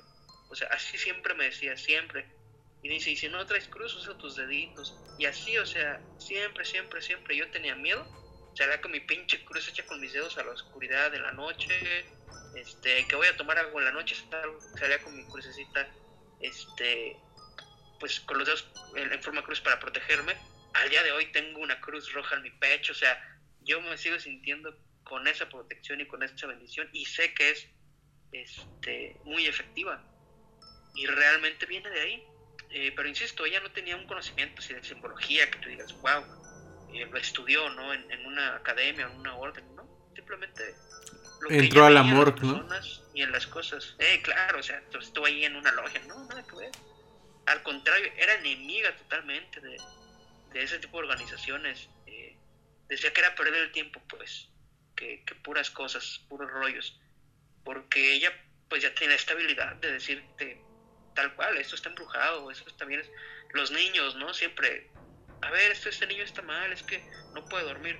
Ella era bien, o sea, bien práctico, te decía, está haciendo berrinche o no sabes qué, este, déjamelo un ratito o vamos a ponerle tal cosa en su armada, o sea, así, siempre, siempre, siempre, no, no es una situación eh, de que siempre dijera, todo es brujería, no, o sea, siempre buscaba y siempre investigaba, ella me enseñó mucho eso. Cuando vengan y te digan que aquí se apareció el diablo, primero investiga, hay vestigios, debe haber cosas. Si por más que sean espíritus, dejan, dejan rastro de su presencia. Y no solo atmosférica, ¿no? O sea, ambiental, sino también eh, de, otros, de otros factores físicos. Entonces, eh, te digo, no es una bruja que, que pues también diga que todo es todo es magia y todo es sumerio, ¿no? Como algunos, este, simplemente le mete su, le mete su código, le mete su sistema, pero más que nada es el poder que ya desarrollan estas personas, un poder espiritual, pues, ellos sienten, ellos te dicen, esta persona te trae corajes. Si mi abuela me decía, no hables con fulano, no hablas con fulano. Todos los, los personajes que mi abuela nos dijo de niños no se juntan, o sea, terminaron mal, terminaron vendiendo droga, terminaron ya la me hubiera muerto. Todas esas personas que mi abuela me decían, no. Y muchos lo aplicábamos, ¿no? Llevamos a alguna novia para que mi abuela diera el visto bueno, pero donde nos dijera, ¿sabes qué? Esta muchachita no me cae. Hasta la cortabas, porque la neta, mi abuela tiene ese poder. Eh, y que, insisto, no es, no es en, en la ignorancia total, o sea, es en una ignorancia de no conocer, quizá, métodos que utilizan otros como grimorios, que los grimorios no son otra cosa que una recopilación, eh, pero ella tiene su propio grimorio y lo tiene todo en su mente. Ella no escribe nada, no transmite más que de boca a oído. A mí pues, tengo algunos escritos de ella, pero es eso, que yo los transcribo, o que los grabo y que luego los escribo, pero ella jamás que, que llega y me diga, ay mira, aquí está este libro, este, ah mira, hay que escribir, o sea, no, simplemente es dar, es dar, eh, y eso sería uno de los tantos traumas de la infancia, que, insisto, lo, lo, correlaciono más con esta parte de ciclos que no terminan ahí, porque también a veces hay algo paranormal y creemos que ya estuvo, ¿no? me azotaron la puerta en la cara, no, pues ya estuvo. O sea, no sabemos cuándo puede ser gradual, cuándo puede ser un ciclo que terminó, o cuándo puede ser algo que está comenzando apenas. Y que muchas veces los rituales, que eso es importante, no terminan cuando tú dejas el lugar, no concluyen cuando tú cerraste un trabajo mágico los propios exorcismos pueden durar años, años del que los sacerdotes están ahí, dale y dale, y haciendo oraciones, haciendo el ritual romano, y que 20, 30 años después siguen poseídas las personas. Tal vez no están puestas en el mismo nivel de agresividad, pero sigue ahí ese mal. Asimismo, eh, las brujerías, los encantamientos y demás eh, pueden pasar. Por eso yo insisto, no hay que tomar este asunto como de ya me hicieron una amarre y ya quedó. Hay vestigios que quedan. Sí, no es tan sencillo, ¿no? Sí, claro, hay cosas que todavía nos pueden afectar. O que luego hay que hacer un trabajo de destrucción. Oye, sí, pero ¿qué tanto eh, vas a destruir? ¿Y qué tan rápido? Porque es peor una destrucción, creo yo, que te estén haciendo la vida miserable todo el tiempo, a que nomás te mueras. Creo que es peor estar en ese tormento. Sí, definitivamente. Incertidumbre, ¿no? Y, todo, de hecho, pues el propio Abraham Elim, ¿no? Lo, manejan en los sortilegios y los maleficios. El hacer sufrir a la víctima, o sea, eso es lo peor que, que matarlo, o sea, estarlo ahí enfermando, estarlo jodiendo, sus negocios, su vida, sus familiares, su ganado, no sé. Eso es peor, es, realmente es el trabajo de, del mal. Y bueno, también nunca supimos de dónde vino el putazo, o sea, la verdad, siendo muy sincero, jamás supimos y jamás nos dijo, ah, es que fue fulano, mangano, nos aventaron, o sea, ni, ni fue algo que nosotros provocáramos, o sea, simplemente se dio, nos tocó eh, y se acabó, ¿no? Al menos ese proceso se acabó y ya más adelante eh, pues tuvimos nuestro, nuestra propia redención y nuestro propio cierre a nivel psicológico. Y la explicación sobre todo. Sí, claro, no, pero el miedo queda, o sea, el miedo queda. A mí me gusta mucho acampar, pero cuando acampo no duermo, o sea, es, es bien triste voy mucho con mis amigos que acampamos, que me acabo de perder un, campamento hace dos semanas con unos amigos, no pude ir, pero no duermo, termino por no dormir porque quedas asustado, decir, en cualquier momento se va aprender esto, y aunque ya no tiene sentido tener miedo, queda una especie de alerta, por eso te digo, no termina, a veces no termina, ni viendo el destierro termina, o sea, a veces uno mismo tiene que cerrarlo, ¿no? Y yo creo que en ese sentido eh, a mí me toca todavía cerrar mi propio miedo. Ya se hizo lo que se tenía que hacer. Y es una puerta que se cierra porque tiene fortuna en defensa, de autodefensa psíquica nos dice, ¿no? al final la influencia mental es muy importante. Si tú te crees sano, vas a estar sano. Si crees que se están eh, pues, haciendo un sortilegio o algo, pues vas a estar todo hechizado, ¿no? Entonces yo en este momento todavía, para mí es algo que sí, que sí se siente, todavía es algo que se siente el miedo, eh, pero igual se aprovecha, ¿no? Sirve para tomar precauciones, para portarnos bien, para no tener enemigos de gratis y que si los tenemos, pues hay que estar siempre, siempre protegidos. Sí, pues son procesos. Así es. Pero bueno, pues la verdad que fue una anécdota interesante. Y que como bien me mencionabas antes, ¿no? O sea, quizás no es eh, como uno pensaría tan terrorífica de que no, no salen cosas tan sorprendentes, pero realmente analizándola a profundidad, pues sí es muy interesante y, y tiene mucho simbolismo. Así es, totalmente. Pero bueno, Roma, ya sabes que siempre es un placer tenerte aquí en el programa. Te agradezco que hayas venido. Esperemos que pronto pues podamos platicar acerca de diversos temas. Yo sé que conoces acerca de, de bastantes, entonces pues es va a ser muy muy sencillo que podamos seguir haciendo colaboraciones. ¿Algún mensaje que tengas para el público Roma antes de irnos? Muchas gracias, gracias por escucharnos, gracias por, por compartir sus preguntas, sigan, sigan apoyando el proyecto de, del baúl del miedo y claro, nos estaremos viendo a la postre. No olviden suscribirse a todas nuestras redes sociales que se encuentran en la descripción y les deseamos buenas noches. Recuerden que pueden seguirnos en todas nuestras plataformas. Estamos en Facebook como El Baúl del Miedo y en YouTube como El Baúl del Miedo Investigación Paranormal. También tenemos un correo de contacto que es el baúl del miedo investigación gmail.com en donde ustedes pueden mandarnos sus anécdotas, fotos o cualquier cosa que quieran que pasemos aquí en el Baúl del Miedo.